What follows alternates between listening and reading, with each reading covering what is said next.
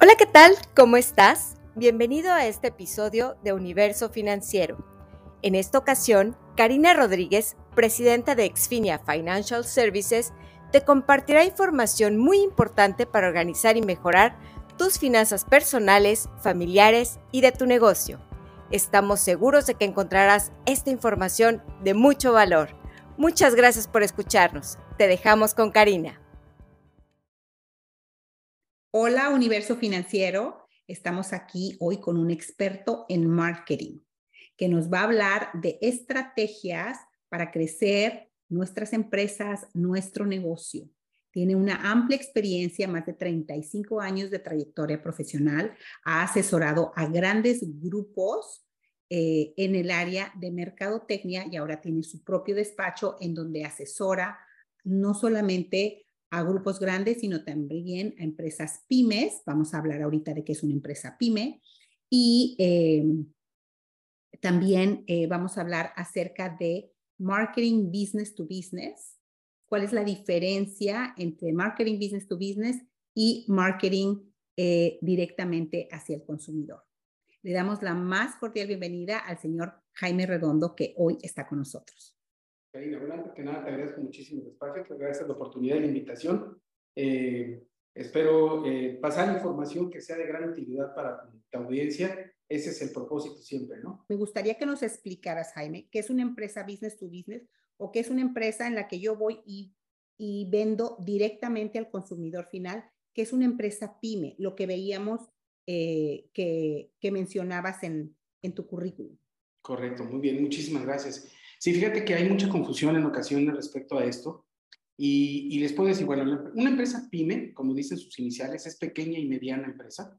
¿sí? Es lo que en Estados Unidos también lo conocen como SME o SMC, Small and Medium Companies o Small and Medium Enterprises.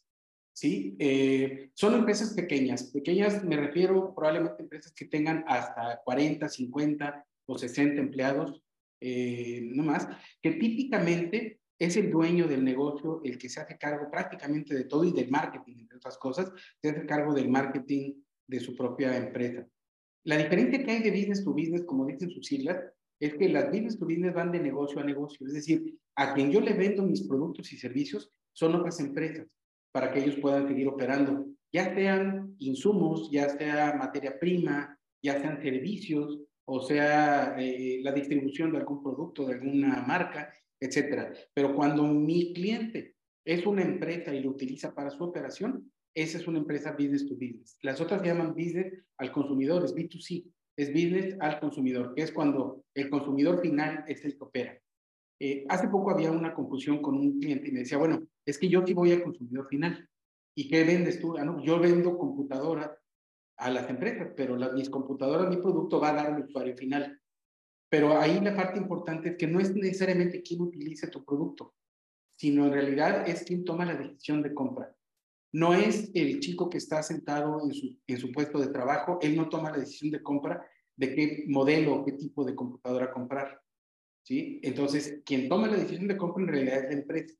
Entonces, cuando la empresa y la decisión de compra radican en otro negocio, es business to business. Y pymes son las empresas chicas. Ahora, ¿Por qué me dedico muy puntualmente a ellos? Creo yo, creo yo, que es el segmento más desprotegido en materia de información y de, y de formación en cuestión de marketing. ¿sí? Hay soluciones, tú buscas en soluciones en Internet y hay soluciones para grandes empresas.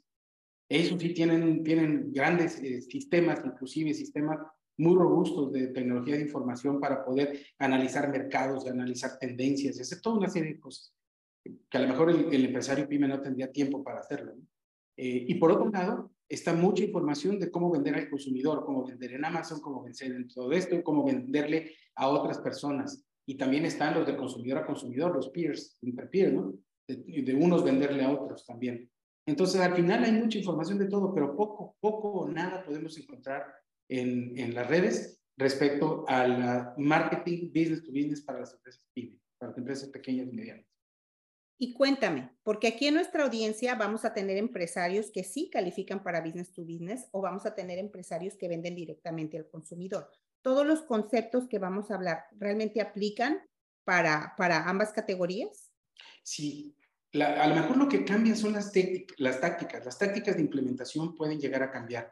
Pero en esencia, si nosotros, por ejemplo, no tenemos una diferenciación, si no sabemos exactamente cuál es la aportación de valor de nuestro producto, de nuestro servicio, en cualquiera de los dos casos, ya sea que vayas al consumidor o que vayas a una empresa, y no estoy claro en comunicarla, voy a, voy a tener un trabajo mucho más complicado o voy a gastar mucho dinero tratando de convencer a la gente de algo. Eh, ¿Por qué? Porque yo mismo no tengo esa claridad absoluta respecto a lo que, a lo que yo hago. Entonces, los principios básicos de, de estructura, de posicionamiento, de hacer las cosas con estrategia y no por intuición, todo ese tipo de cosas sí aplican tanto para un tipo de negocio como para otro tipo de negocio. Las tácticas probablemente es donde cambian. Y ahí es donde vi la importancia, Jaime, de, de comunicarle a nuestra audiencia de ti, de tus servicios, de, de, tu estrategia, porque obviamente nosotros como financieros siempre estamos viendo, o sea, cómo optimizar el dinero, cómo hacerlo crecer. Nosotros ayudamos a las empresas a estructurarse apropiadamente con sus empleados para retenerlos a través de instrumentos financieros, a través de planes de retiro, los ayudamos entre socios a que tengan los acuerdos correctos eh, para que eh, si algún socio se va, si algún socio eh, fallece, que la empresa continúe y esté bien estructurada. Obviamente les ayudamos con sus planes de retiro, su organización financiera y luego ya cuando creció la empresa, cómo la van a transferir a la siguiente generación o cómo van a estructurar apropiadamente el negocio para venderlo.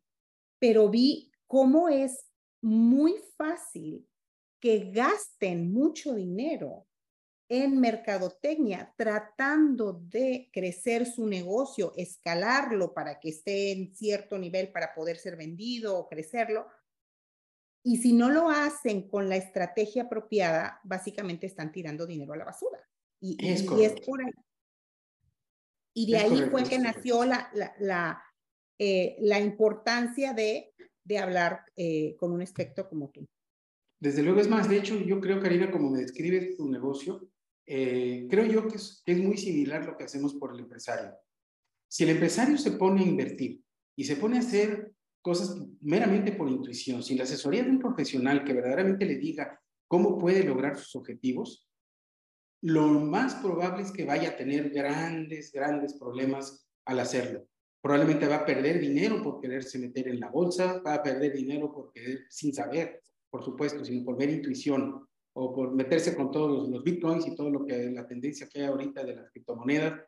Si no conoces, si no le sabes, es muy probable que vayas a tener grandes fallas. Lo mejor es asesorarte con alguien que verdaderamente te pueda ayudar y te pueda guiar por el buen camino. Entonces, es muy similar lo que hacemos tú y yo por los empresarios. Claro, en diferentes disciplinas, pero, pero muy similar en esencia, creo yo. Claro. Buenísimo, Jaime. Pues entremos en materia. Perfecto. Adelante con las preguntas. Cuéntanos un poco por qué la mayoría de las campañas de marketing digital de empresas business to business no funcionan eh, como el empresario lo espera. Bueno, principalmente les puedo decir que es porque la persona que las que la recibe la información no ve una diferencia, no hay una diferencia real entre, entre una empresa y otra. Los empresarios de pronto se concentran en hablar de su producto. Vamos a suponer que es una empresa que se dedica a fabricar, a hacer maquinados, maquinados eh, de estos para la industria.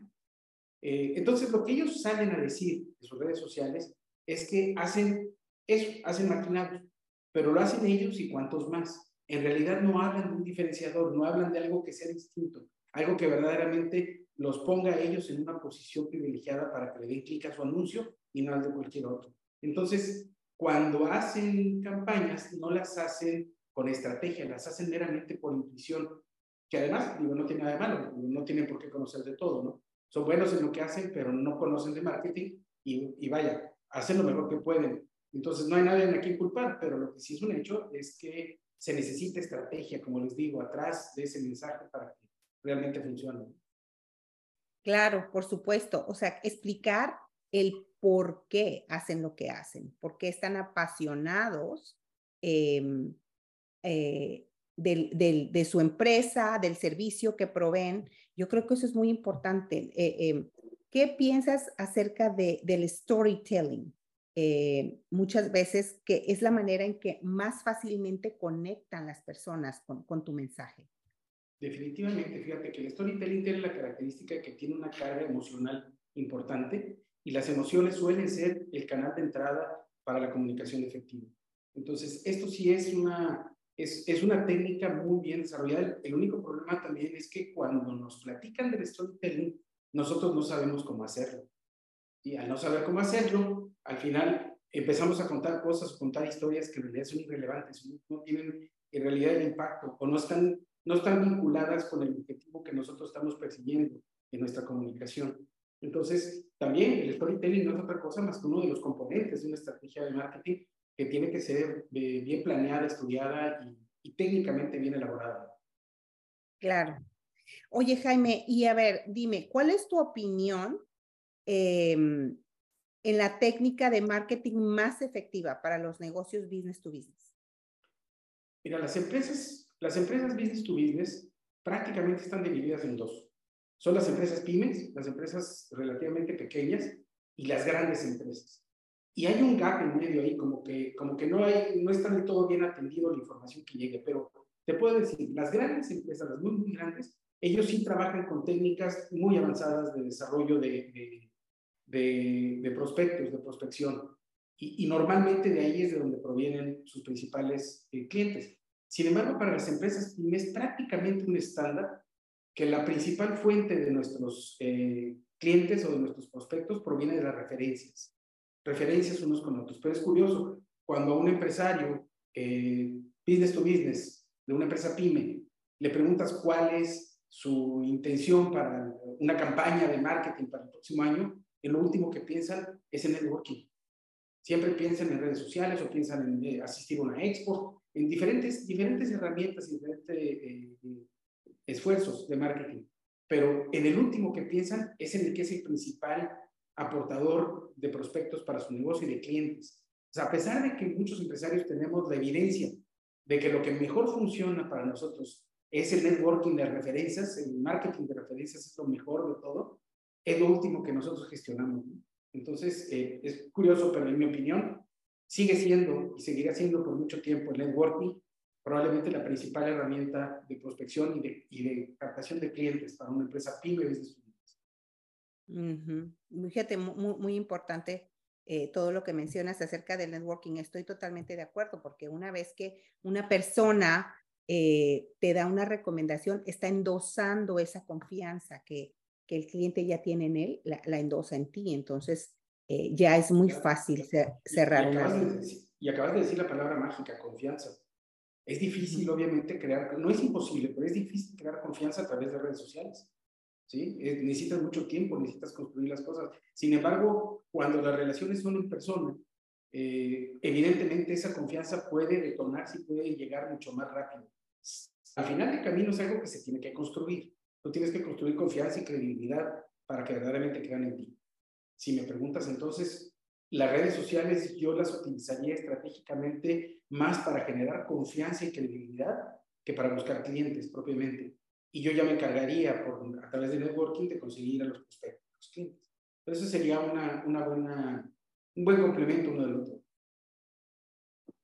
Súper, súper, Jaime. Y a ver, eh, ¿qué nos recomiendas em, para el empresario, para elegir un buen proveedor eh, de marketing digital?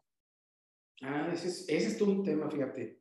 Eh, hace poco tiempo un, una persona me decía, es que ya intenté con cinco diferentes agencias y ninguna funciona.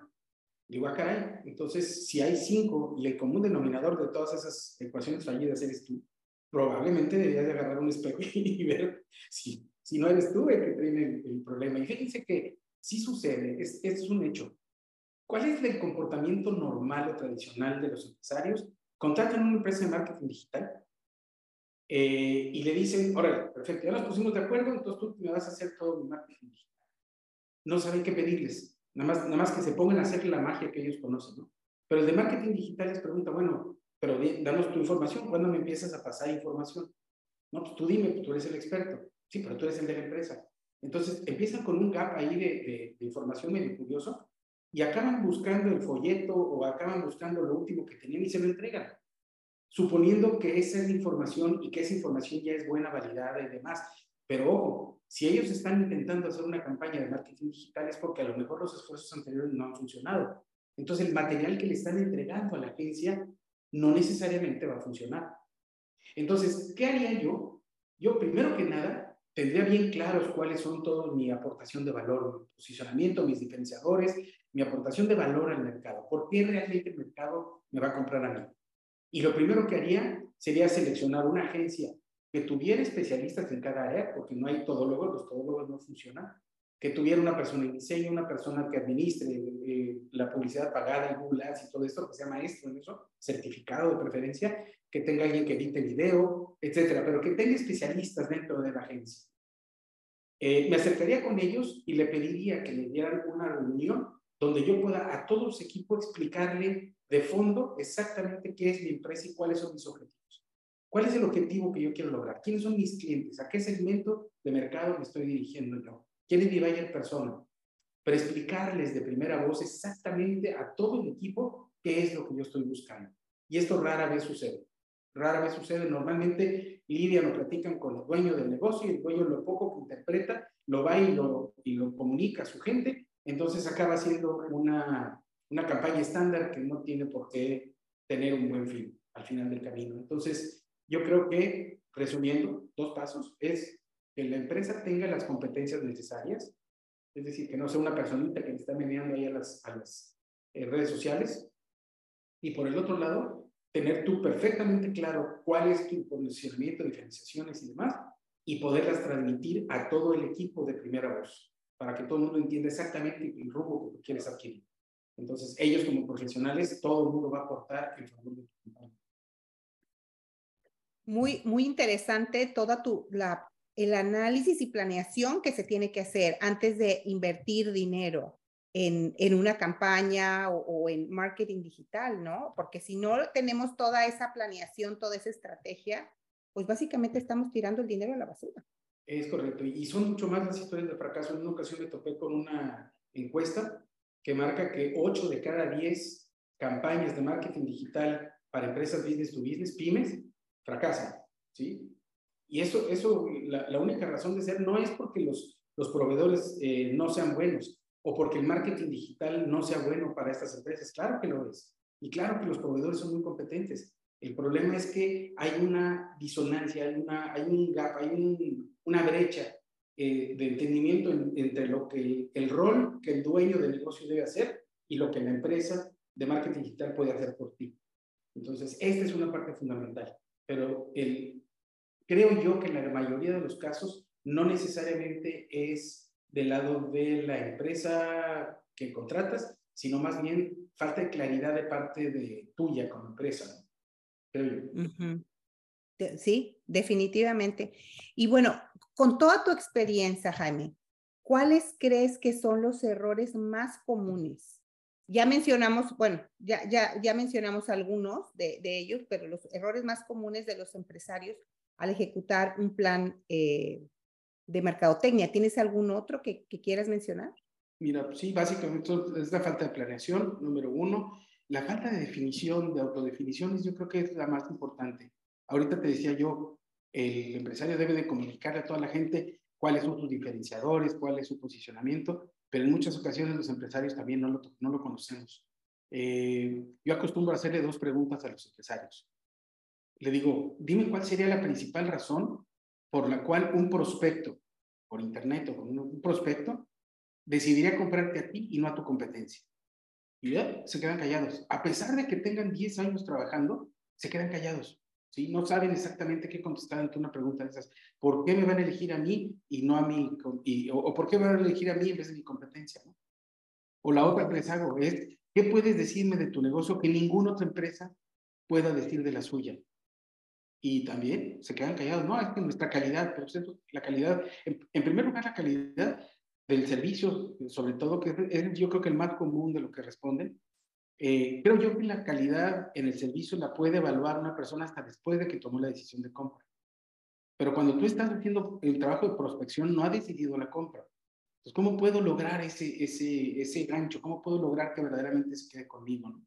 Entonces, muchas veces los empresarios no tenemos perfecta claridad en qué es lo que, cuál es nuestra, perdón, nuestra aportación de valor. Tenemos nada más qué es lo que hacemos de manera cotidiana. ¿Qué te dedicas? Eh, yo pues, hago paneles solares. Pues. Es más, ¿saben qué? Les voy a dar una, una te voy a dar una demostración eh, de esto, Karina, que me ha sucedido y lo he visto. Haz una búsqueda, por ejemplo, de un servicio, logística internacional, ¿sí? En tu ciudad. Haces una búsqueda de esto y a lo mejor van a salir 7, 8, 10 diferentes empresas que se dedican a eso. Te metes a sus páginas de internet y todos te prometen exactamente lo mismo. Todos prometen lo mismo llevamos tu, mercancía de punto a punto, gráficamente todos tienen un camioncito y tienen un tren y tienen un barquito o un avión y, o un mundito con líneas uniendo los puntos y las ciudades. Entonces ofrecen lo mismo. No hay, una, no hay algo diferente que en realidad pueda, pueda distinguirlo. Eh, ¿Qué puede ser? Yo, eh, nuestra empresa probablemente el 99% de las ocasiones entregamos productos en su destino en tiempo y forma, a pesar de, de todas las, las, eh, vicisitudes que hay. En muchas ocasiones no pensamos en qué es lo que el cliente está buscando en las diferentes empresas de logística internacional. Es evidente que lo que busca en logística internacional es todo lo que te ponen ahí, pero eso ya lo sabe. Él ya sabe que traes productos del punto A al punto B en todas partes del mundo y ya sabe que te encargas desde el, desde recogerlo hasta entregarlo en la puerta de su, empresa, claro, todo mundo ya lo sabe, pero ¿qué es lo que no saben acerca de ti? ¿Qué es lo que es diferente acerca de ti? Y eso en muchas ocasiones es pega de hit, o sea, normalmente quien logra comunicar esos diferenciadores y esos diferenciadores son relevantes para su mercado, pega de hit, o sea, los, los resultados suelen ser dramáticamente distintos.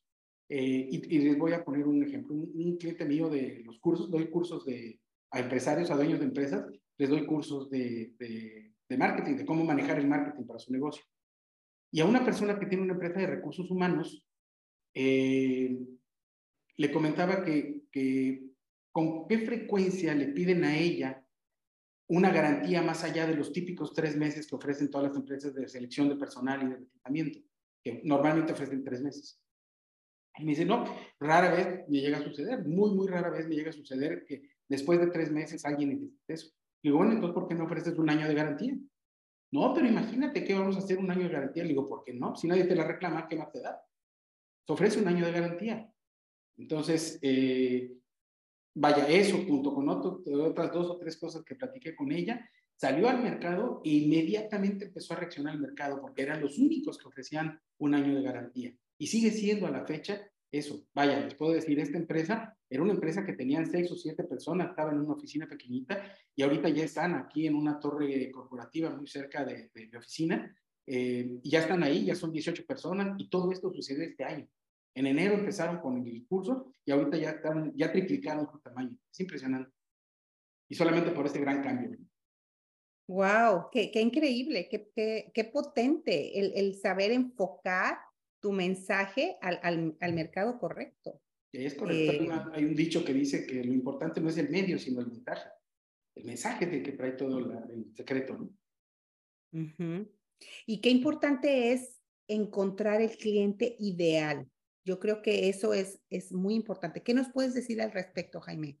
De encontrar el cliente ideal para tu empresa, tu producto, tu servicio. Claro, claro, muy buena pregunta. Fíjate que eh, muchas, es muy frecuente que que, los empresarios tenemos algunas fallas o, no hacemos bien la parte del, eh, de la segmentación, saber exactamente a quién voy. Y hemos desarrollado también una técnica que ha resultado muy bien, que tiene que ver con un cambio de paradigma, tiene que ver con un cambio de diálogo. Normalmente cuando, cuando al empresario le recomiendan eh, hacer un esfuerzo de marketing, le dicen, primero que nada vamos a ver cuál es tu cliente ideal. La pregunta como tal como me ¿Cuál es tu cliente ideal? Eh, y de ahí se ponen a buscar. Digo, si a mí me preguntan mi cliente ideal, oye, pues mi cliente ideal a lo mejor es Cemex, ¿no? Es Cementos Mexicanos o es eh, Bank of America o una cosa por el estilo. Pero resulta que en realidad yo no tendría las, el, el, a lo mejor los recursos ideales, mi oficina no está cerca, tiene muchas cosas que a lo mejor yo voy a fallar en darles. A lo mejor yo estoy seguro de que tengo el talento para poderlos ayudar, pero muchas otras cosas influyen en, en, en el hecho de que yo sea un buen proveedor para ellos. En otras palabras, lo que yo he, eh, le he comentado a los empresarios es que pensemos mejor en otra forma, vamos a cambiar ese paradigma y en vez de preguntarnos cuál es nuestra empresa ideal o cuál es nuestro cliente ideal, hay que preguntarnos para qué tipo de empresa yo soy un proveedor ideal. Porque yo tengo características únicas y tengo una dimensión, tengo una distancia, tengo unos talentos, tengo un background, tengo historia, tengo eh, experiencia con cierto tipo de industrias. Entonces, ¿para qué tipo de negocios yo soy un cliente ideal? Lo más probable es que cuando yo me acerque a ellos, ellos también lo van a identificar. ¿sí? Entonces, cambiando el paradigma, suceden mucho mejor las cosas y dan mucho mejores resultados, en mi opinión. Y en mi experiencia, también lo he visto funcionar y funcionar bien. Claro, definitivamente. Y a lo mejor también es un, es un tema de alcance. O sea, a ver, ¿cómo quiero llegar con estos clientes grandes si no he crecido lo suficiente? A lo mejor tengo que empezar con estos clientes e ir acoplando y ajustando mi empresa, creciendo gradualmente para después llegar a estos clientes grandes. Claro, hay muchísimas historias de, trágicas de personas o empresarios que, por ejemplo, se mueren por entrar a una gran cadena comercial tipo Walmart o en México Soriana, etcétera, ¿no? Entonces, quieren entrar a esas eh, empresas para vender sus productos. Y cuando entran, los pedidos son de un tamaño que los compromete de una manera que simple y sencillamente los revienta. Nada más para llenar el canal de su producto, los hacen triplicar o cuatriplicar o multiplicar por 10 su producción pero es nada más para llenar el, canal. Si, ese, si esa venta no tiene la respuesta que se esperaba o tiene una, una baja, entonces ellos se quedan con toda la infraestructura, pero no tienen las ventas y luego pagan a, a 60 o 90 días. Entonces, y empieza un caos tremendo, ¿no? ¿Por qué? Porque no estaban ellos preparados. Entonces, vender tus productos suena muy glamoroso, poder revender una gran cadena de, de, tiendas. Sin embargo, no necesariamente yo estoy preparado para hacerlo. ¿Para qué tipo de empresas yo sí estoy preparado? Probablemente son cadenas más moderadas, más pequeñas, porque mi producción así es. Así, estoy yo eh, eh, constituido. Entonces, yo tengo que empezar por buscar para qué tipo de clientes, insisto, soy yo una solución ideal o mi producto es una solución ideal con las características que tienen. Y normalmente esas son historias de, éxito. Claro, y así ya gradualmente van creciendo de una manera ordenada financieramente también ordenado, ahorita hablaremos de eso, y, este, y, y, y, crecen de manera estable, ¿no? Y para quedarse, no que truenan, como tú dices. Entonces, escalar, pausado, continuo, etcétera. Sí. Jaime, para terminar, cuéntanos, ¿cuál sería el mejor consejo que le podrías dar a un empresario en materia de marketing? Claro, miren, si se fijan, muchas gracias. Eh, si se fijan, muchas de las cosas que he comentado radican justamente en la falta de, entendimiento del empresario de cómo opera toda la cuestión del marketing. Eh, muchas de las cosas o de las historias de fracaso en materia de marketing están radicadas desafortunadamente en el mismo empresario porque, como les decía desde el principio, no tiene todas las competencias para poder eh, manejar todo el marketing. Eh, yo digo, yo digo que la culpa la tiene Santa Claus. ¿Y a qué me refiero con que Santa Claus tiene la culpa? Es que nosotros, primero, antes de ser empresarios, somos consumidores. Entonces, la manera en que nosotros nos fuimos entrenados desde chiquitos, desde la época de Santa Claus, nos entrenaron a relacionarnos con la publicidad y la mercadotecnia, es desde la perspectiva del consumidor, no desde la perspectiva del empresario. Cuando pasamos a ser empresarios, nosotros tenemos que cambiar el entendimiento que tenemos de todo eso porque lo tenemos parcial, solamente tenemos la perspectiva de quien consume, no de quien, de quien está detrás de esa campaña. Entonces, yo mi recomendación, y es por eso que creé yo el, curso, es capacítense, capacítense, lean, hay que entender la manera, o relacionense con otros empresarios y aprendan mutuamente de cuáles son los mejores caminos y los más efectivos. Pero conocer, saber y entender definitivamente eh, es la fórmula de éxito para que los empresarios puedan lograr mucha más eficiencia en lo que hacen en materia de marketing. Increíble todas las, las, ideas que nos compartiste, Jaime. Encantada de haberte tenido en nuestro programa. Eh, em, cuéntanos, ¿cómo te pueden contactar las personas si tienen preguntas específicas para ti? Claro, muchísimas gracias. Bueno, aquí está, aquí está mi WhatsApp directo. Bueno, no sé qué imagen también o nada más es por audio. Sí, claro, también. Ah, también mi imagen. Bueno, este es mi WhatsApp directo. Mándenme una línea. Platíquenme cuál es su problema y yo con todo gusto les, les apoyo incondicionalmente. Vaya, no necesito, les puedo dar mi mejor consejo sin ningún problema y les digo cuáles opciones tengo yo y qué tengo a la mano para poder ayudar y encantado de la vida podemos apoyarlos, ¿no? Perfecto. Bueno, los que van a ver la imagen son las, nuestra audiencia que está en el canal de YouTube, pero los que están en podcast, si nos dices eh, cómo contactar. Claro, los que están por podcast pueden mandarme un correo electrónico a servicio.clientes celan.consulting. Y es así, no tiene punto .com ni punto nada. Es servicio.clientes arroba celan, z e l a n punto consulting. Ahí estoy a la orden. Y si me hacen llegar sus líneas, sus mensajes, encantado de la vida puedo responderles y apoyarlos a resolver sus dudas. Pues muchísimas gracias, Jaime, por este tiempo. Sé que eres una persona súper ocupada. Muchísimas gracias por tu tiempo y por eh, tus valiosas aportaciones para toda nuestra audiencia. Al contrario, Karina, muchísimas gracias por la, por la invitación y por lo, sobre todo por la oportunidad de poder ayudar a, tus, a tu audiencia. Muchísimas gracias. Gracias por la invitación. Un abrazo, Jaime. Nos vemos, que estés muy bien. Gracias. Muchísimas gracias por escuchar este episodio de Universo Financiero. Esperamos que haya sido de tu interés y que esta información te lleve a reflexionar en las estrategias a tu alcance para tu planeación financiera. Te invitamos a visitar nuestra página web exfinia.com y a seguirnos en redes sociales. Al suscribirte a este canal, no te perderás la información que aquí se estará compartiendo constantemente en los próximos episodios de Universo Financiero. Gracias nuevamente. Hasta la próxima.